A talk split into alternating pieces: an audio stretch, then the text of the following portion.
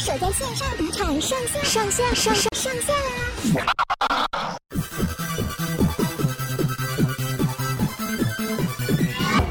！Hello，欢迎收听这个礼拜的东京热吗？我是杨咩咩。时间过得好快哦，我从台湾回到日本呢，已经过了三个礼拜了。然后在上个礼拜呢，终于结束了我的。睽违十四天的隔离行程，然后最近呢，就是开始去一些以前很常出没的地方啊，比如说新宿啊，或者是涩谷什么的。然后我觉得感觉就是超奇怪的，就明明之前就也待在日本一段时间了，但就是因为回台湾了两三个月，再回到东京就会有一种。好像在做梦的感觉，就是 deja vu，你知道吗？就是比如说去涩谷呀，就会觉得哇，我好像之前就很常在这边走跳，然后很常会去哪些地方，去一些餐厅或什么的。哎、现在也都没开，因为现在还在那个嘛紧急事态宣言。然后看到一些过去的老朋友什么的，他会觉得有一种完了，我好像有点不知道要跟他们怎么互动，就是奶油奶油那个相处的感觉还没有找回来。所以我现在就是还呈现一个正在适应的状态，然后心里还是非常的惦记着台湾的一切。偏偏就是在这个 moment 回来日本之后没有多久，台湾的疫情就大爆发，哎，真的是大爆发，哎。那种多到是从一开始什么什么一天感染人数二十几个人的时候，就在那边偷笑，好了吧？这下什么孤岛台湾终于与世界接轨，你们终于知道我们每天在海外过的是什么样的日子，看的是什么样的数字了吧？然后就开始飙升到两百多，然后到前一阵子还有三百多一天，我说哎呦，那天还刚好东京当天的感染人数只有四百多人，我说哇。怎么办？台湾真的不是开玩笑的。我现在在说这种什么，你们终于知道了这种话，真的会被拖出去打，完全不敢再开这种烂玩笑。就台湾疫情是真的对。嗯，身处在东京这种重灾区的人来说，哎、好像是有那么一回事哦、有一点点严重。所以之前啊，就会常在我自己的那个杨咩咩的 On Air Channel，就脸书上面，就会分享一些叫大家不要担心、镇定，生活还是要照过等等的一些你知道劝世文啊什么的。然后身边就很多朋友，每个都在那边讲说：“哦天啊，你现在就是真的非常的有资格去叫大家不要慌，不要紧张，因为住在东京就算了，去年还这样好死不死感染过一回，就染疫人的生活。所以呢，非常多的朋友们，因为现在大家在台湾都很恐慌嘛，所以就有事没事就会私讯我问一些相关的问题，不管是封城也好啊，或者是假如真的不幸感染的话呢，到底那个症状会怎么样？然后或者是啊，那假如现在真的觉得日呃日本待不下去了，想要回台湾的话，那那些流程手续什么到底是什么？别别别别急，这些呢，今天呢，今天杨咩咩就要在节目当中呢，一一帮大家介绍，就是有九个最近还蛮多人会问我的问题，所以想说透过空中要讲一次讲归期啊，那看。顺便让大家也能够缓和一下心情，告诉大家其实真的不用紧张，很多事情你知道怎么解决，或者是看过日本啊，或者是其他国家的地方。前人们走过的路，你大概心里有一个底之后嘞，你其实就走起来就比较不会那么的忐忑，你就知道啊，最糟也不过就这样嘛，生活还是照过啊，就真的比较不会那么恐慌了。所以今天呢，就会特别列举出几个很常被问的问题，在这边一次告诉大家。不管天气是冷还是热。都不要忘记收听我们的东京热吗？也配干爸干妈，莫修啾。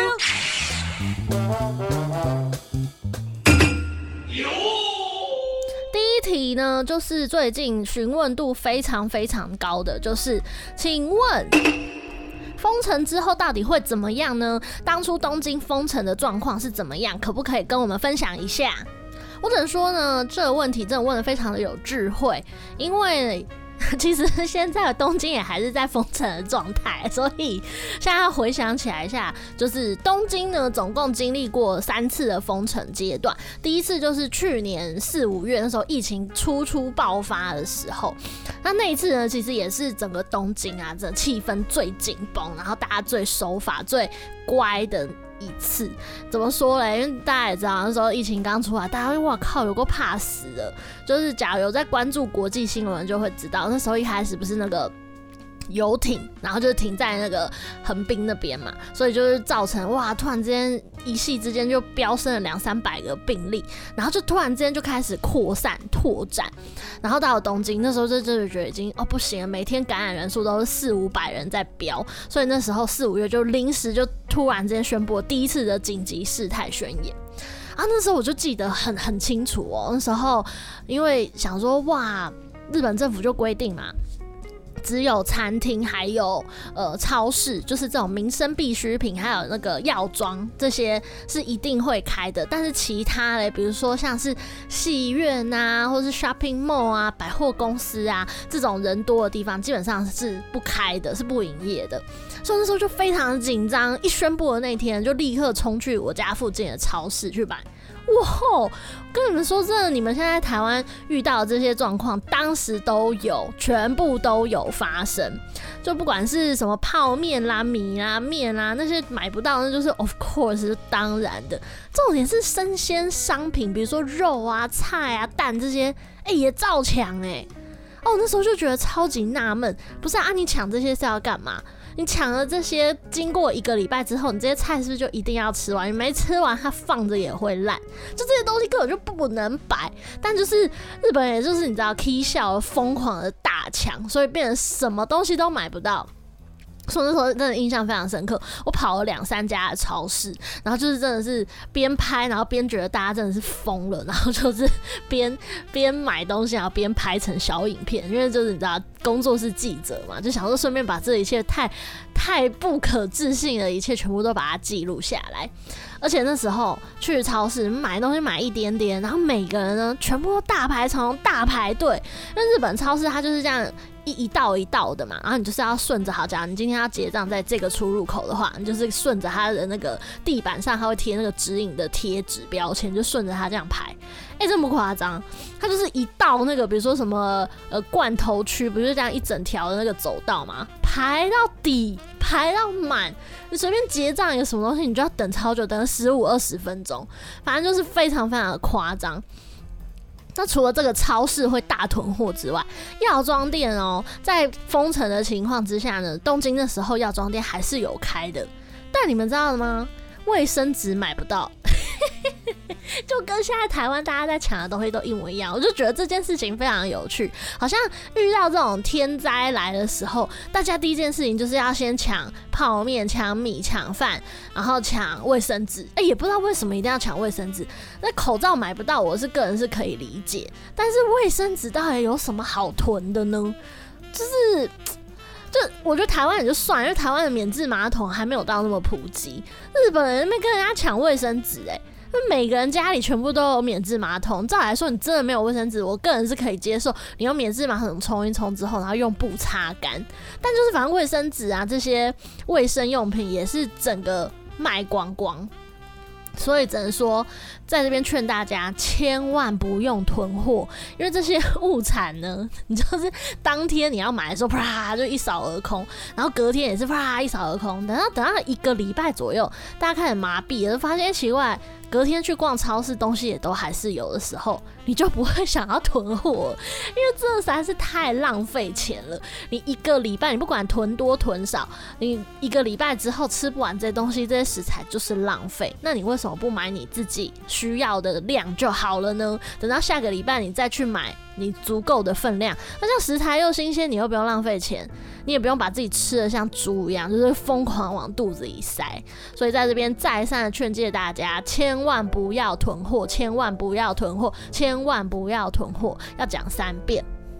但是有一个点呢，是那时候第一次封城的时候，真的的确非常困扰我的事情。因为当时其实从一月底疫情已经开始有点延烧的时候，日本其实就已经买不到口罩了，就这状况延续了非常久。是好险到三月底、四月、五月那时候宣布封城，大家就真的都没有出门，大家就全部都待在家。那那时候因为外出也少嘛，你自然就对口罩的需求就比较没有那么多。但基本上你只要去药妆，还是呈现一罩难求的状态。所以那时候五月的时候才会呃发行了一个可能台湾的大家都知道，就是阿贝马斯克安倍口罩，就是摩黑黑马赫，然后就发了两个非常非常厚的那种纱布口罩。但是又很好笑，因为你要全国全部都普及，全部都寄到的时候呢，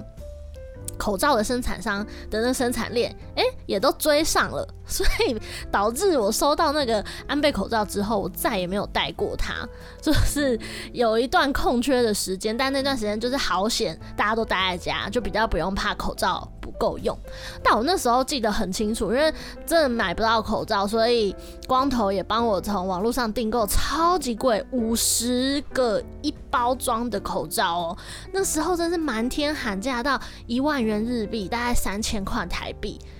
你想象吗？五十个口罩居然要三千块台币耶，就是非常的贵。然后台湾那时候也有朋友，就前同事，他想说买不到口罩，起码他买了那个口罩内里，就是不织布的那一层。然后他就跟我说，马来西亚现在非常时候，你就稍微挡着，起码你有布口罩，你就是在里面垫一层这个不织布的内衬。就起码胜过于没有，所以那时候真的这件事情非常的困扰我，就是关于买不到口罩这件事情。但这点呢，台湾现在就是呃供应链啊，口罩的生产都是非常的顺利的，所以其实大家也不用恐慌，也不需要去囤货。只是呢，呃，除了这些物资方面的需求之外呢，有一件事情真的要提醒大家，哎，就是要注意大家的身心灵状态。身心灵状态怎么说呢？我印象很深刻的时候，因为大家都真的很乖，都不敢出门，然后都一直窝在家里，所以变成说你嗯、人跟人之间的这种交流机会就变得非常的少。所以那时候啊，因为五月刚好是日本的黄金周，然后连假你又不能出去玩，然后四月又樱花季，你也不能出去赏樱，就是日本那时候真的是闷坏了，所以就展开很多什么呃线上的饮み会啊，就是那时候的视讯软体就突然之间爆。爆红！现在我们到现在就是在宅工作，都还是有用 Zoom 这一款，然后大家就是纷纷在呃自己的家里，但是开着视讯，然后彼此跟彼此之间交流，然后喝酒聊天，才能够比较有效的去舒缓那种你一直彻底被隔离起来，没有办法跟人接触的那种恐慌。所以那时候我也是深刻觉得说，天啊，人跟人之间真的没有办法不交流诶，而且是要实质实质的交流哦。有时候你透过荧幕，但是嗯、比如说软体延迟啦，或者是网络比较卡、比较不顺，你终究沟通起来还是会觉得有点。K K 的，然后没有办法那么及时的透过肢体语言跟一些声音的腔调、表情去及时得到那个回馈，所以我那时候是发自内心觉得朋友很重要，然后能够见到家人是一件很重要的事情。但是这件事情那时候的台湾的朋友可能没有办法理解，因为台湾一直以来疫情就控制得非常的好，所以在这边要跟台湾的大家讲。虽然不希望走到封城的那一步，但是因为大家现在基本上也都在宅嘛，倾向不出门，一定要注意自己的呃身心灵状况。可以的话呢，打电话也好，或是视讯也好，跟朋友、跟家人联络，然后去讲讲话，去帮助自己去排解掉那种压力。那这个是属于心灵层面，另外一个就是生理层面啦，就是大家真的要注意哦，因为你一直窝在家，不管是工作啊、起居啊什么，你全部都在同一个空间。我跟你们说。真的超级容易变胖，因为日本那时候就蹦出一个名词叫做 “corona 太り”，就是因为 corona，因为疫情所以变胖的这个现象，真的超级夸张的。我那时候一个住在日本的帅学长，他有跟我讲，他说他那时候呃第一次的封城，总共就胖了五公斤，因为整天待在家嘛，那你没事就煮饭啊，吃零食啊。然后就肚子饿了继续吃，然后吃完就睡，或者是就坐着，然后时间到了就起来继续煮饭，就是那个活动量真的非常非常的少，所以大家一定要小心维持自己的身体体态，而且多运动就是促进你的脑内啡生产，自然心情就会比较好，比较不会那么的郁卒，所以一定要注意大家自己的身心健康状况。除了身心状况要兼顾之外嘞，那时候日本其实就很流行线上演唱会。我记得那时候不管是嗯、呃、阿拉西呀、啊，或者是 Mr. Children 啊，还有一些男团、女团什么的，纷纷都在线上就是开演唱会，或者是他们会把过去的一些演唱会实况完全无料的、免费的放在 YouTube，然后期间限定让大家可以观看。然后一方面也是鼓励大家说啊，连假期间，因为那时候刚好是五月嘛，希望大家黄金周连假不要出去玩，不要乱跑，就是好好在家看演唱会，然后享受这种嗯在家的快乐。所以线上演唱会呢，可能之后台湾会是一波流行，一波风潮。然后除了这个之外呢，Switch 就是 什么 PS4 啦，线上游戏啊，我想又是翻卖卖翻天。我说打算说买个 Switch，你知道买个健身环在家里，避免自己发胖也好。哎、欸，买不到哎、你就算买到的话，那价钱也是贵到很夸张。所以线上游戏呀，这些呃游戏机也会是下一波的主流。然后再来就是大家现在也都很爱看，就是线上追剧。但是我相信这个台湾应该不用介绍啦，就是大家应该各自都有订阅一两个那个 OTT 平台，所以这点也都还 OK。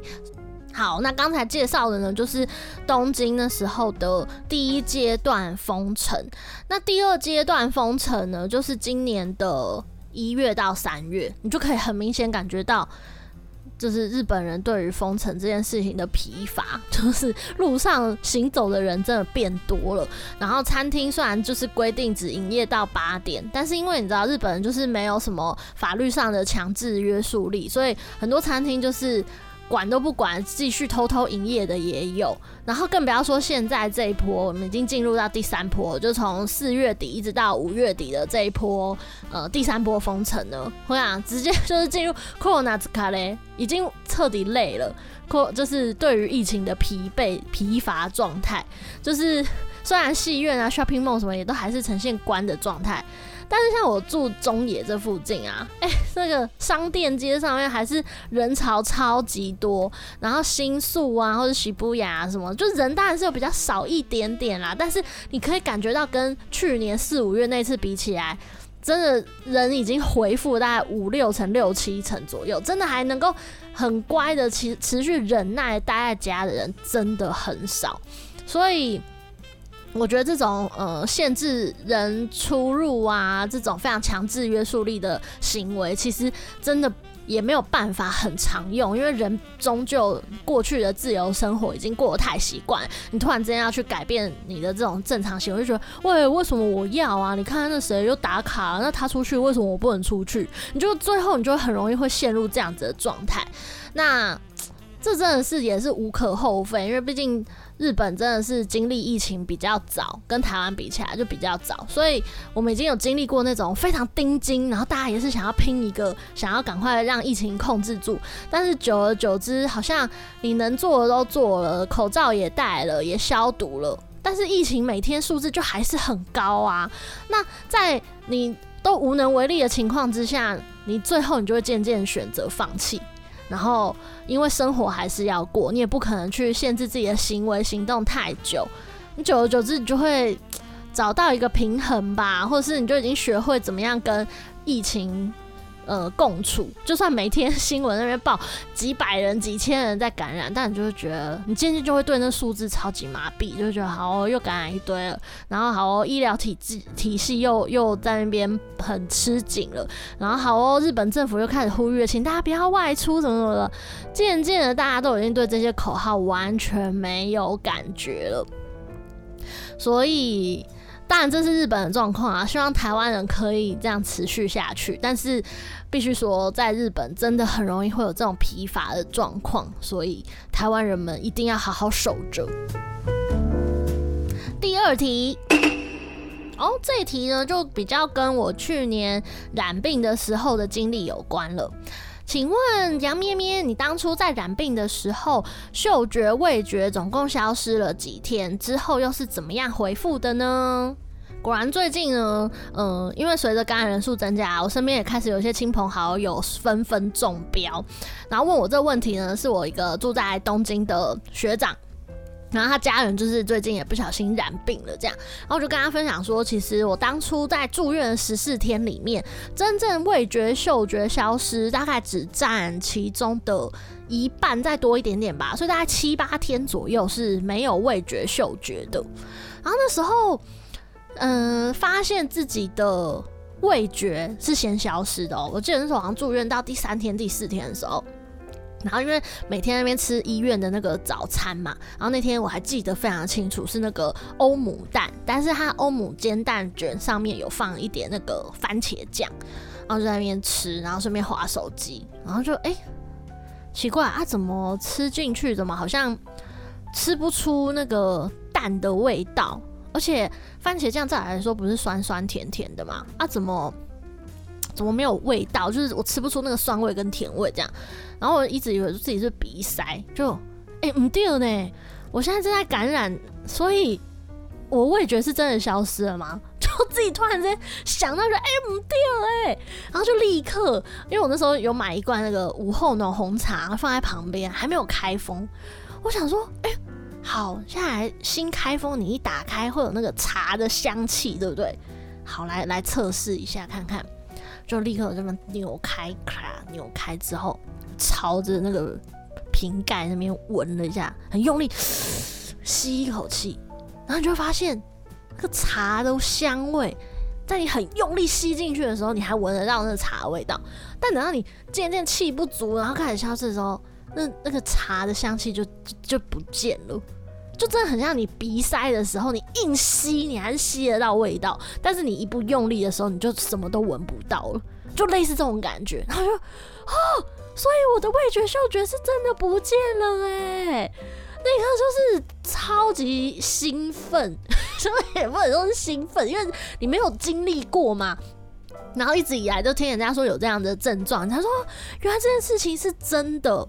然后所以一开始还蛮开心的，就觉得哇，这样生活到底会造成什么样子的不一样？我跟你们说，超级麻烦，非常的不方便，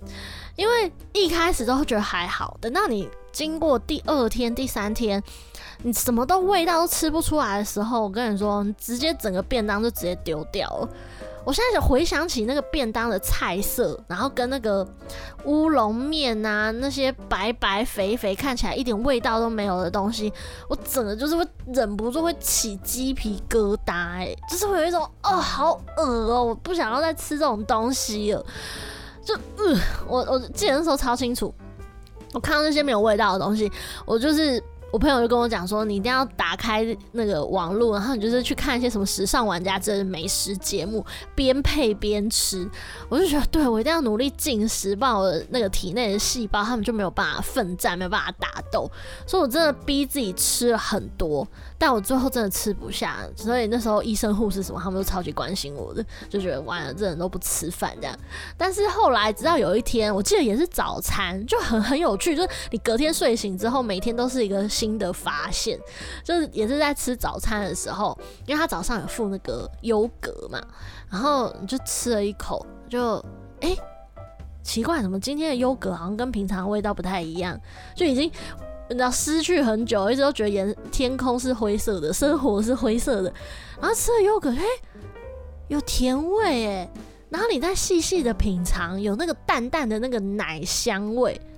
然后就说哦。我嗅觉又回来了，那个真的超开心！我这种时候就立刻打电话给光头，跟他说我嗅觉回来了，哎，走走走走走，对，就非常的开心。所以这就是我自己个人的经历啊。但是，呃，我那时候呃跟我一起呃一样，就是同一时期染疫的我的朋友，他好像也是有失去味觉跟嗅觉的状况，但我有点不是很确定，改天再来问他一下好了。好，接下来第三题。请问，假如感染的人在 PCR 检查出来结果变成阴性的话，就代表他已经痊愈了吗？假如我的朋友发现是阳性，但是被判定说已经快要弱化，之后再做一次检测变成阴性，这样是代表就已经没有传染性了呢？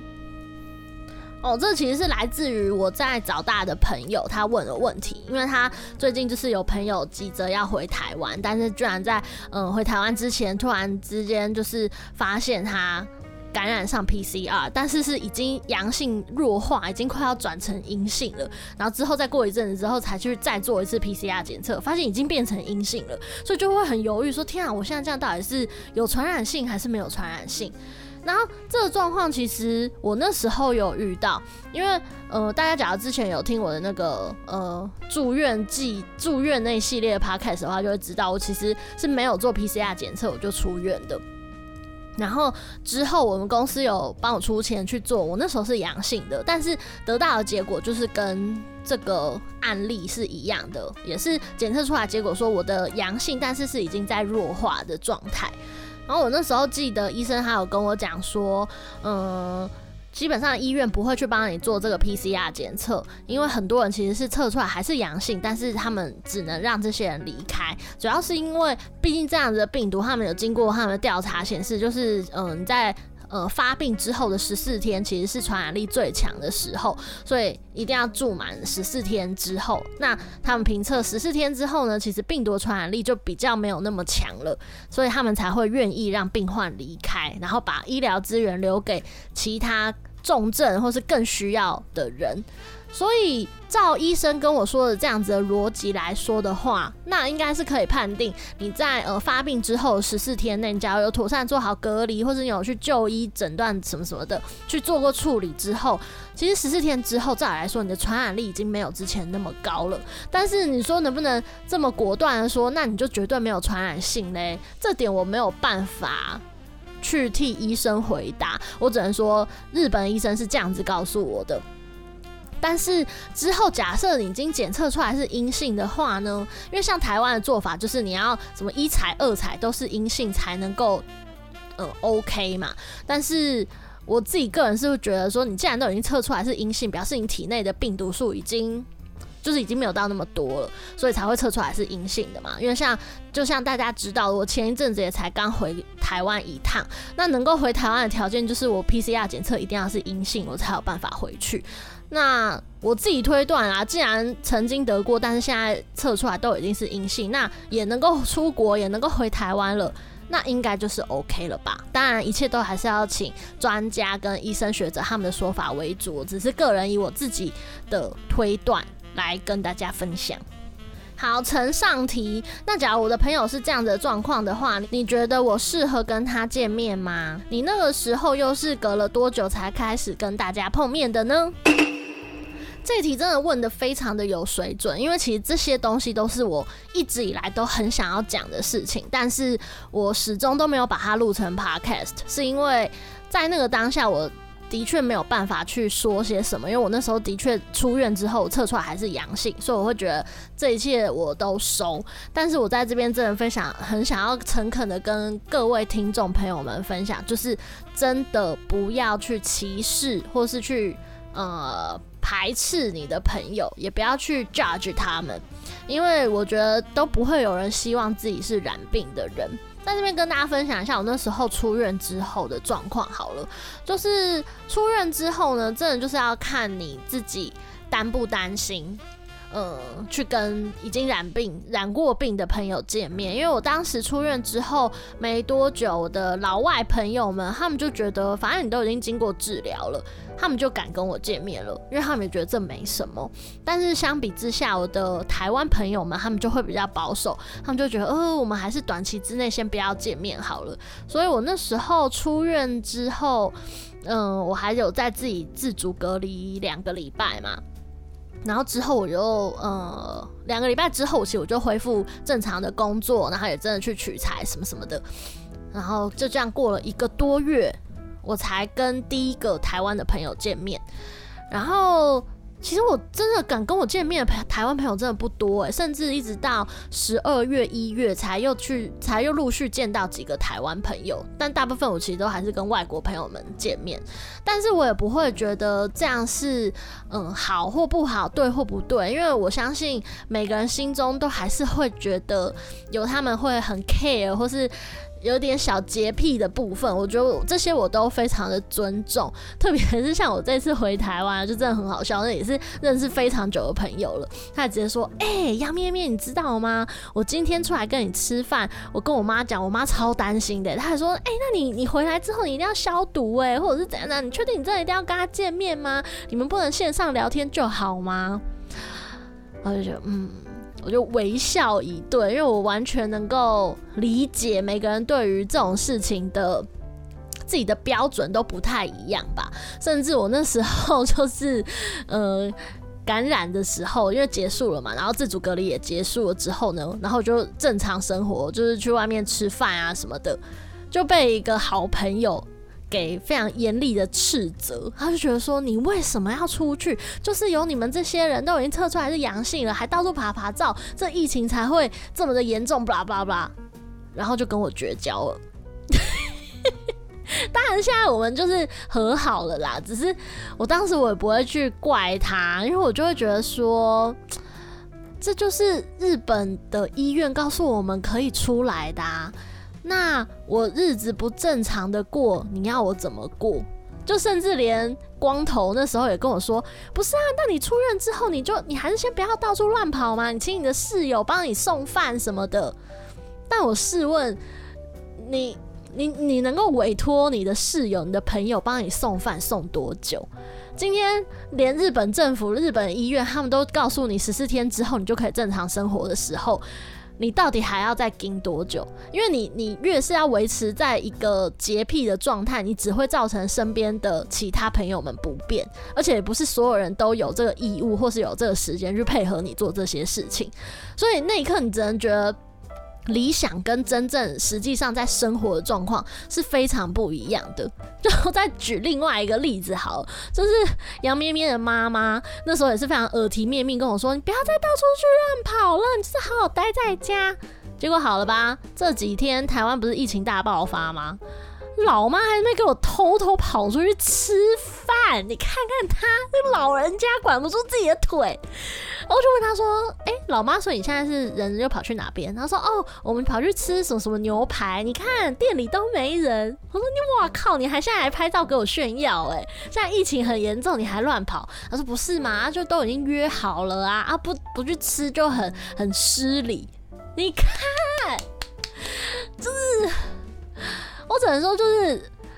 嘴别人真的都很容易，但是你自己要做的时候，你自己实际上在执行这些事情的时候，你就会知道这是有多不容易的事情欸。所以我只能说，大家真的就是对于疫情，或是对于一切，对于病患，对于染疫的人等等，大家真的心里都多一点点的宽容，因为。这个状态就是非常的状态，然后我们因为未知或是不理解，所以就会有很多的批评，很多的口水战。但事实上是这些口水战对于实际上被感染的人来说一点帮助都没有，对于实际在第一线处理这些疫情的人，他们一点帮助都没有。诶。你就只是在后面画蛇，但实际上在前面第一线战场的人忙得焦头烂额，正在医院里面跟病毒对抗的人，他们也忙得焦头烂额。那既然如此，没有人都想要这样的话，那为什么彼此不能多一点点的宽容呢？我都会觉得这种时候落井下石，会去说别人不对什么的，真的都太。都太理想化了。你假如不希望你自己哪一天染疫的时候，别人也做同样的事情在你身上的时候，现在就对别人多一点宽容。好哦，拍谢刚才气氛就是讲的有点僵，但是因为就是我自己个人的真实经历，然后加上我相信台湾的大家现在应该也是看到媒体啦，然后彼此针锋相对，然后口水战到处喷来喷去，也是会觉得蛮累的吧。所以，嗯，对啊，在这边呼吁也不知道有多少人能够听到，但是以一个真正的染疫过来人来说，我真的觉得此刻最需要的，真的就是同理心跟互相体谅。好哦，下一题。他说：“杨咩咩，我听完你从台湾回去日本，再从日本回到台湾的呃两集 podcast 的内容了。真的听完之后，好想要哭哦！因为以前随随便便只要有钱有假就可以说出国就出国，但现在出国一趟，感觉超花钱又超花时间的。哦，这一点我也真的是非常的感同身受。我记得我那时候回台湾，然后隔离完十四天，从防疫旅馆回到家的第一刻。”我真的直接就跟我妈就是 大 complain，我说：“哎、老妈，你们那个时代能够出国，真的是一件非常伟大的事情哎。”因为我妈跟我说，以前啊，就是在三四十年前吧，那时候好像还在解严的状态，哎，戒严、戒严还戒严啊？戒严呐，还在戒严的状态的时候，哎、你不能随便乱出国哎，你要嘛就是。呃，什么是公家机关的考察？要不然就是因为你的职职务上面有这个需要，你要请你的公司开一个证明给你，然后好像你还得要当到什么公司的主任级以上的官位，你才有办法核销申请出国。我说哇，老妈，你现在讲的简直像天方夜谭呢！为什么要这样？她说啊，就怕你落跑啊，或者是你假如是女生的话，出国可能就怕你出去之后就不回来了什么的。所以这时候我妈，嗯、就是有短暂来日本一段时间。她说她那时候就是去找别人的，就是朋友的公司，然后就是请人家帮忙嘛，然后帮她挂一个主任的身份，她才有办法出国一趟。我是真的觉得。发自内心在心里给我妈妈打十个鼓掌，真的太伟大！要有多强悍的毅力，包括你还得要刚好你朋友的公司，你朋友有开公司，然后还得要他愿意帮你挂一个主任的职位，哎，那你没有这些人脉，你没有这些钱的话，你想出国简直就是登天啊，就是天方夜谭啊！但我真的觉得，现在疫情的状况底下，出国跟那时候真的差不多烦呢、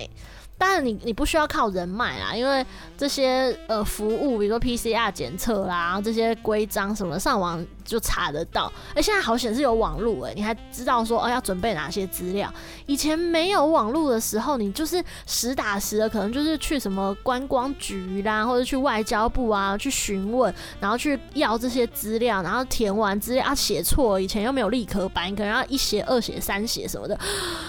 我是想到我就觉得头好痛哦，然后你看回去一个一个月之后回来又要隔离十四天，然后现在才开始真正嗯、又展开我的东京生活。我这样前后掐头去，我一个月多的时间通通都在隔离，都在同一个室内空间关紧闭，你就知道在这个时间你要出国一趟的那个时间成本跟金钱成本真的花太多了。所以就会更加珍惜以前这种免签，对？以前大家来日本甚至还免签的状态，不用申请，直接机票买了就可以飞。你看现在讲起来是真的像天方夜谭？然后也会不自觉觉得哇，以前的生活是真的非常的幸福哎。我记得那时候二零一八一九的时候，我刚来日本嘛。然后只要一遇到廉价，就是立刻买机票，就是回家，哪怕回台湾一个礼拜也好，看看家人，看看男朋友，看看朋友什么的，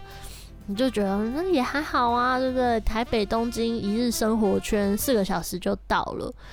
现在就第一次会觉得回家真的好远，但是你反而会更珍惜跟家人、跟朋友们相处的时间。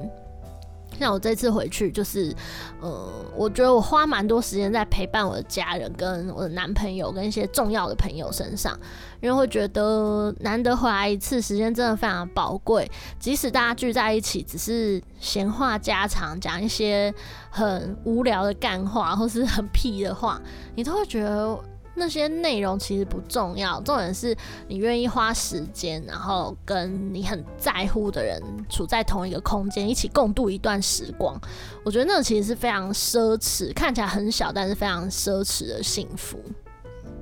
最后一题。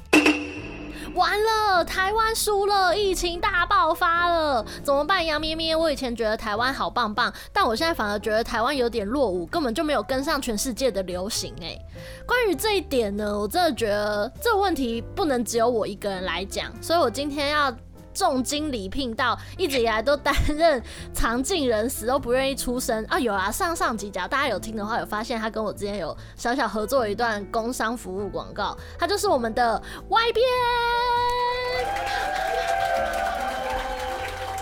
Hello，各位朋听众朋友，大家好。你一定要这么成熟稳重吗？我刚刚那么热烈的欢迎你出来。没有啊，我一直都是这样的人。你少来了，你刚跟我讲话不是这样，你太假了。我们刚刚讲了什么？少一个装。好啦，Y 边，关于刚才那个问题，你你对于台湾的大家现在非常的恐慌，觉得完了，疫情整个大爆发了，他们觉得台湾现在很烂，然后整个守不住，就像九局下半突然之间你知道守了那么久，最后突然之间输了的这个局面，你有什么样子的想法？不，台湾没有输，大哥没有输。怎么说？为什么大哥没有输？没有啦，我觉得台湾还是算做的不错了。嗯，因为，嗯，虽然说这几天疫情突然大爆发，对啊，然后因为有一些人就是不守规矩啊什么的，嗯，还去什么茶艺馆 泡茶，还有葡萄什么的，葡萄家族哦。对，但我觉得。它整体的防范措施啊，还有应变能力，其实都比日本还要来得好。哦，怎么说？诶、欸，这就要讲到我的学校了。哦哦哦哦，好哦。哎、欸，你这样公开是 OK 的吗？要帮你逼逼吗？要帮你麻掉吗？没关系，没关系，就不要说是哪一间就好了。好好好，他怎样？我大致的提一下。嗯，我的学校呢，从疫情以来到现在，大概有大约五例左右。嗯，说确诊有五例哦，对，是大概啦，嗯，不太确定实际的数字。嗯，上上个礼拜，嗯，我收到了学校传来的 email，嗯，他说啊，又有人确诊喽，那请大家就是要戴好口罩，啊，多消毒，这样就好喽，然后没了。What？对，他就传了一个这样的内容的 email，然后附了两张图，一张图就是。勤洗手的图，一张图是，呃，就是要有间隔距离的图，没了，没有要停课，没有要消毒。我们学校一直以来采取的做法就是，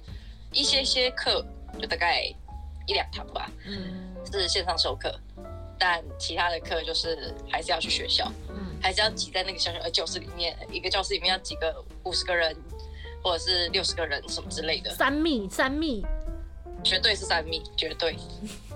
而且。后来经经过小道消息，真的是小道消息，因为学校没有公开是谁嘛。嗯，我得知了那个中奖的人是我同班同学了。哈，我天哪！所以你意思是说，你之前其实有跟他共处在那个六十五十个人的那个超级密集大房间吗？没有错，而且我们分组还分到同一组。啊、靠，真的假的？哎、欸，你没有跟我讲这件事哎、欸。这是爆点，当然要留着。天啊，所以是你们那一组的？对，是我们那一组的，厉害吧？呃，有消毒，就是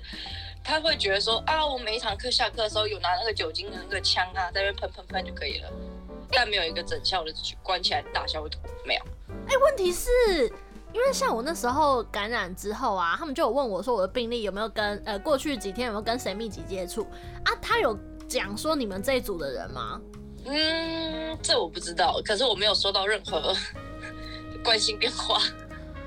天哪！哎、欸，你自己说，照理来说，假如是这个情况的话，台湾政府早就说，哎、欸，那这样他上课的那个地方，那些学生什么全部停课，然后整个大消毒，然后学生也要去做 PCR 检测，布拉布拉布拉，什么有没的、欸？哎，对啊，对啊，所以我觉得台湾的应变能力跟处理的方式已经算是非常的不错了。真的哎，但是还是很多人要嘴啊，而且现在大家就是好像仿佛自己不出个意见，就觉得自己好像站不住脚一样。没有，我觉得那是因为大家都在在台湾，嗯，他们不知道其实国外的可怕。就是虽然说他们可以看到国外的数字，看到国外的新闻，嗯，但是他们没有切身的在国外体验过，他们不会知道台湾已经很好了，国外真的很可怕。真的，我觉得。对啊，而且去一直去怪那些什么政府啊，一直去怪那些防疫人员啊，或者是怪那个中奖的人啊，我觉得都没有什么，就是没有什么好处的好处。对啊，而且大家都不想要这种事发生啊，而且也不想要生病啊什么的。真的，而且会觉得台湾会有点矫枉过正，有点像是全民猎巫的感觉。但事实是，怎么讲？因为我觉得也是因为日本已经从去年开始就突然之间整个大扩散，所以到最后已经无法可查说这些病源啊是从哪边来的，感染源从哪里来的，所以很容易就会说哦不知道。然后这件事情好像。在日本就是比较可以被接受，但在台湾好像你没有诚实的交代出你的感染源，好像就该死一样。对啊，而且其实我觉得日本的隔离啊那些什么的、嗯、都没有做到真的像是台湾那么好，因为像日本医疗资源不足，就是有点太多人，所以医疗资源负荷不过来。导致于说，他可能就真的只是把你关个十四天啊，关个几天啊，就把你放出来。可是你真的好了吗？其实也难以保证。所以你会现在回头，你会有什么话想要跟台湾的大家讲？我觉得会害怕，会警惕，然后每个人都做好防疫是很好的事情。嗯，但是也不要过度恐慌了，然后也不要去怪罪别人，嗯，因为在那边骂来骂去啊，这个世界也会比较好啦。说得好，哎、欸，你自己的心态嘞？因为从去年大爆发，然后到现在，我自己觉得我已经开始学会与病毒共生存。你自己的心态的转折又是怎样？我觉得对于我来说，我的心态一直都保持着要跟他共存，然后不要去过度恐慌。虽然说我到现在已经不会去看东京到底有多少人，哎、欸，我也是 确诊或者什么的，对啊。哦，不过说到这个题外话，嗯，前几天我们家这边已经开始，大家都在排队去打那个疫苗了。哦，真假的？嗯，都是一堆老人家，先老先从老人家开始打嘛。日本的那个政策，嗯，已经有人在打了，只是听说施打率没有到很漂亮。我觉得很好笑，是日本现在有疫苗，但是就像你刚才讲，就是日本反而没什么想打，就反观台湾现在那个疫苗，听说预约满满满，都觉得哎，欸，对啊，我觉得这样比较好啊。但是你不觉得，因为我们毕竟已经经历这种生活一段时间了，然后现在回头看台湾这么恐慌，其实我不知道，我觉得我有点羡慕哎、欸。你是说，因为这就是大概约莫了两三百人就开始恐慌嘛？对，就觉得哎，好年轻哦，好样哦，就是哦，大家这样很可爱。我完全理解，就是哎，两三百好像也还好啊。我记得昨天东京光东京就五百多了呢。对啊，然后今天七百多啊，就觉得嗯，好哦，还好。对啦，好啦，但是大家毕竟他们是第一次嘛，台湾的大家都是第一次遇到，所以我觉得恐慌也是正常。但是就像刚才 Y 边讲的，恐慌但是镇定，然后不要太多口水战，就是好好做好自己分内的事情，好好的勤洗手、戴口罩，不要出门，这样应该就可以了啦。对啊，而且你看，台湾只要一爆发一件事情，就可以停班停课。没有，我们日本还是要继续上班上课。呃，干，真的哎，没有到停班呐。他们现在是采什么分流什么，但他们真的停课哎，我就觉得哇靠，日本人是在干嘛？对啊，